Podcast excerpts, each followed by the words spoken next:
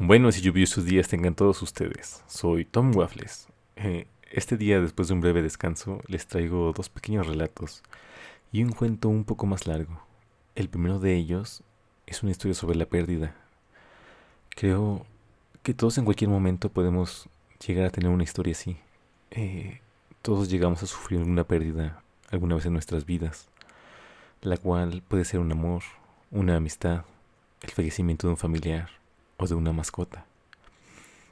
Esta historia me ha ayudado mucho en la vida, a aceptarla y a seguir adelante. Espero que les guste y que los pueda ayudar.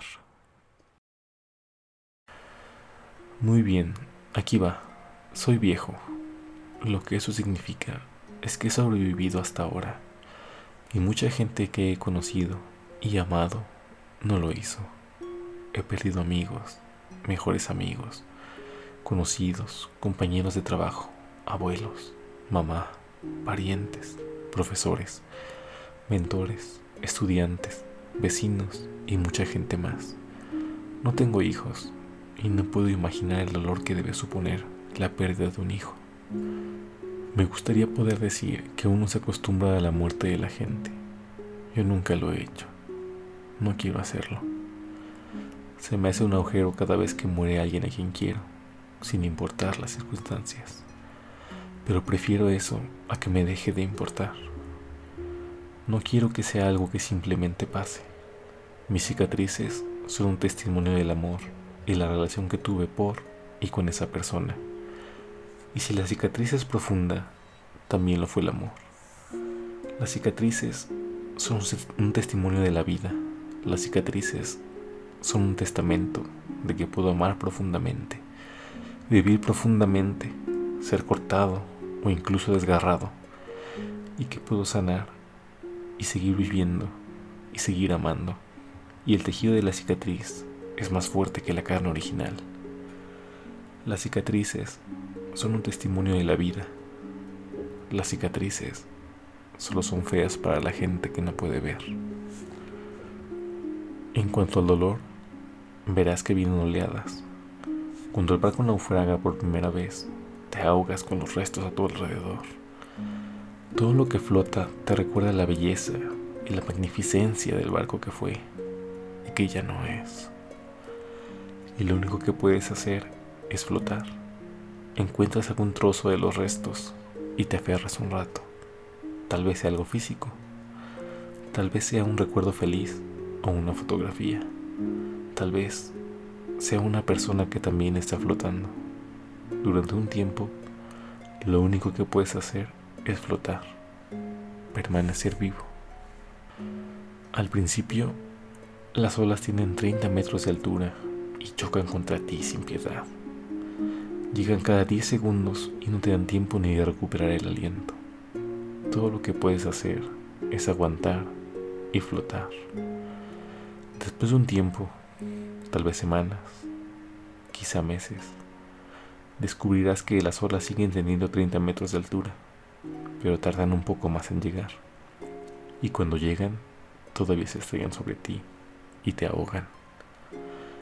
Pero entre la calma puedes respirar, puedes funcionar. Nunca sabes qué va a desencadenar el dolor.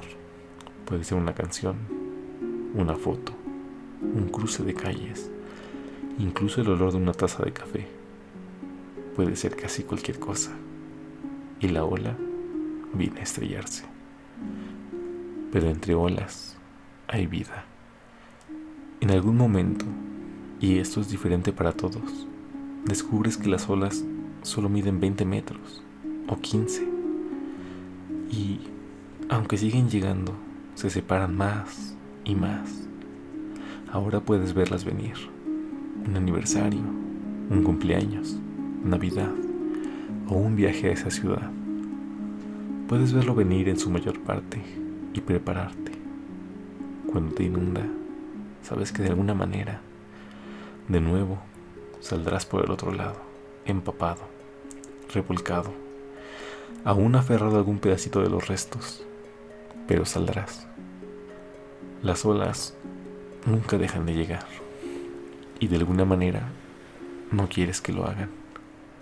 pero aprendes que sobrevivirás a ellas y vendrán otras olas y tú también sobrevivirás a ellas. Y si tienes suerte, tendrás muchas cicatrices de muchos amores y muchos naufragios.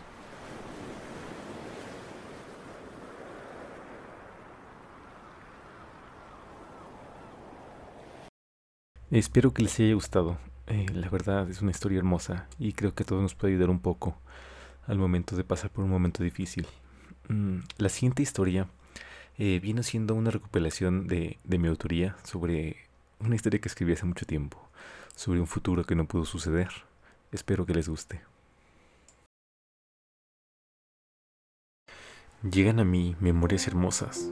Recuerdo claramente cada detalle de ellas.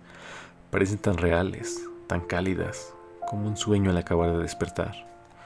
Puedo ver claramente tu sonrisa, puedo sentir la calidez de tu piel. Pareciera que fue un instante desde tu abrazo. Pareciera que al despertar solo somos tú y yo en el mundo, como si todo fuera creado para que lo conociéramos. Llegan a mí recuerdos de nuestros viajes, llenos de tantas anécdotas, y me pierdo entre las emociones. Me llena de emoción pensar en los que vendrán. Cuántas cosas aún nos quedan por vivir. No puedo evitar sentir como mi alma se sonroja al pensarte, pero algo dentro de mí no es felicidad. El mundo se vuelve amargo. Lo que fue emoción ahora es tristeza. Una vez más, llegaron a mí memorias de un futuro que no fue.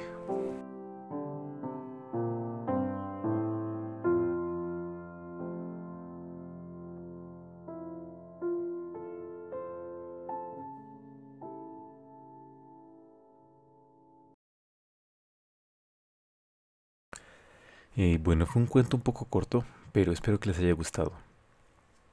Finalmente, la última historia es eh, sobre un qué pasaría si la humanidad eh, no pudiera reencarnar si sus cuerpos no mueren completamente. Se me hace una historia muy interesante.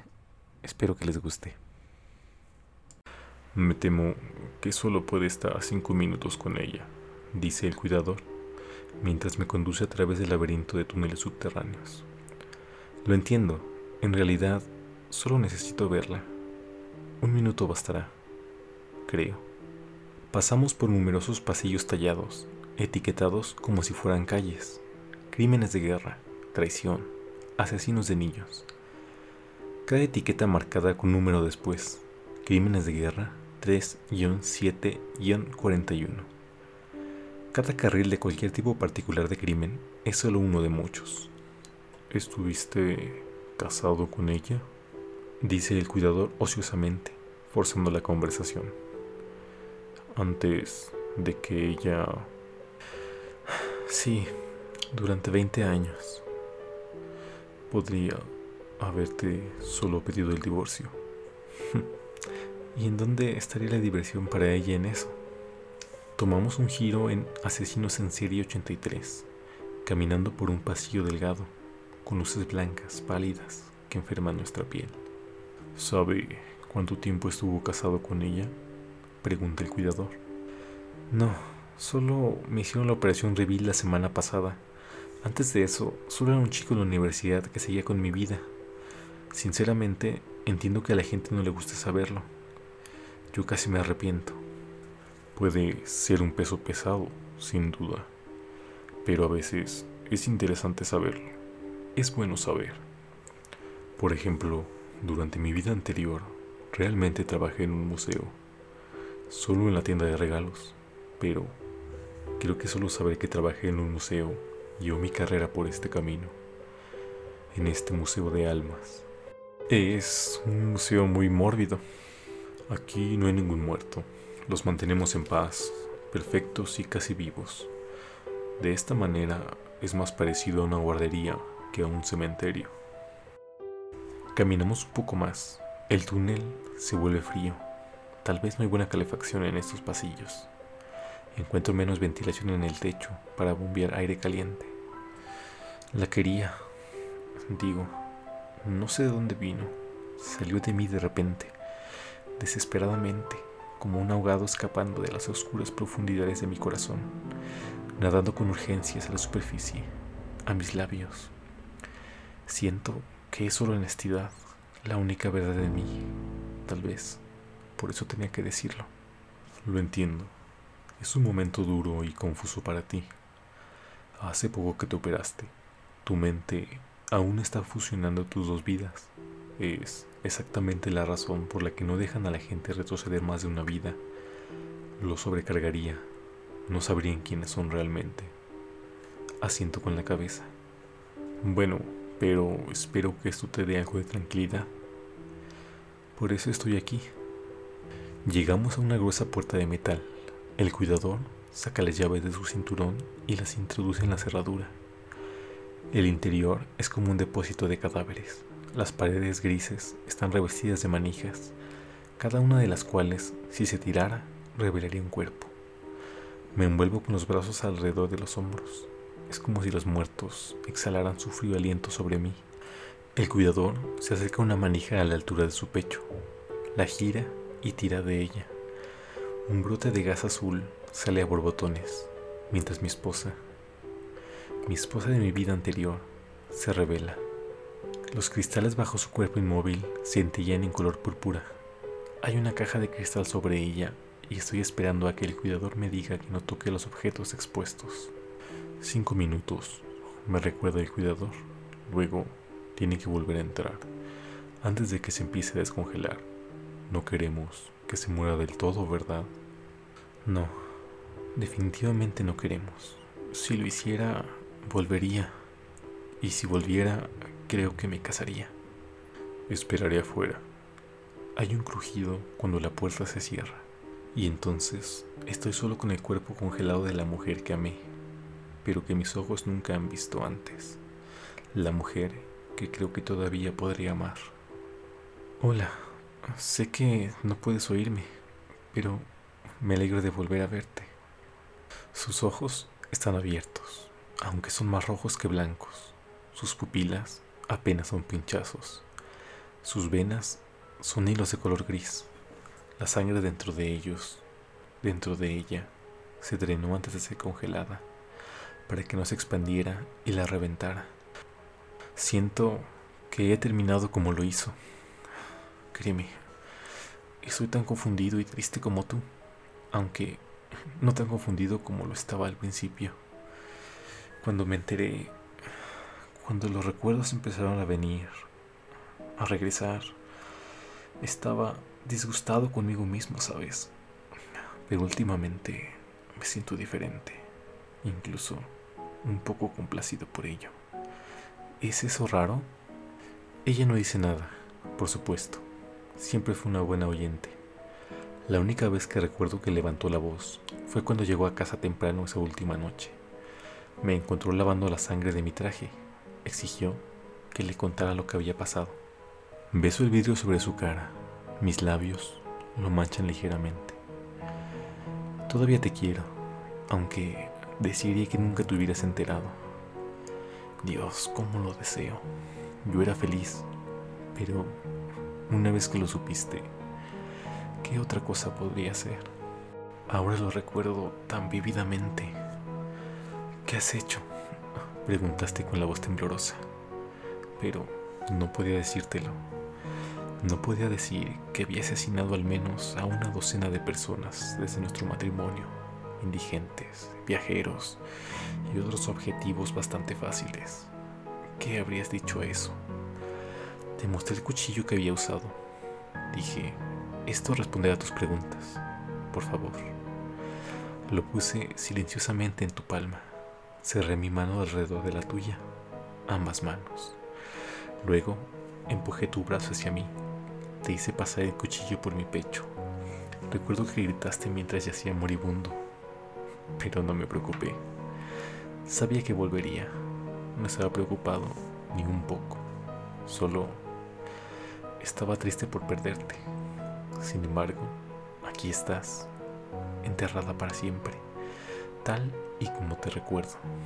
Ya nunca te perderé, y eso me marea con una euforia eléctrica. Imposible siquiera explicar la sensación. Así es como se debe sentir un cazador. Así es como se debe sentir el tener una alfombra de piel para recordar por siempre aquella cacería que definió su vida. Leí sobre lo que te pasó después de mi muerte, cómo registraron nuestra casa, encontraron evidencia de algunos de los asesinatos. Qué imprudente de mi parte. Resultó ser evidencia suficiente para que el jurado, ya enojado al saber que asesinaste a tu pobre esposo, para condenarte a esto.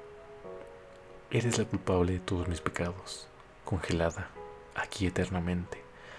La única manera de que la gente sepa alguna vez que yo maté a las víctimas es si te liberan de esta vida. Pero nunca lo serás. Nunca volverás. El cuidador vuelve con un bostezo. ¿Cómo fue? Catártico, respondo, limpiando una sola lágrima. Bien, me alegro de que haya servido de algo. Lo hizo. Siento que ahora puedo seguir adelante. Puedo empezar de nuevo con una vida.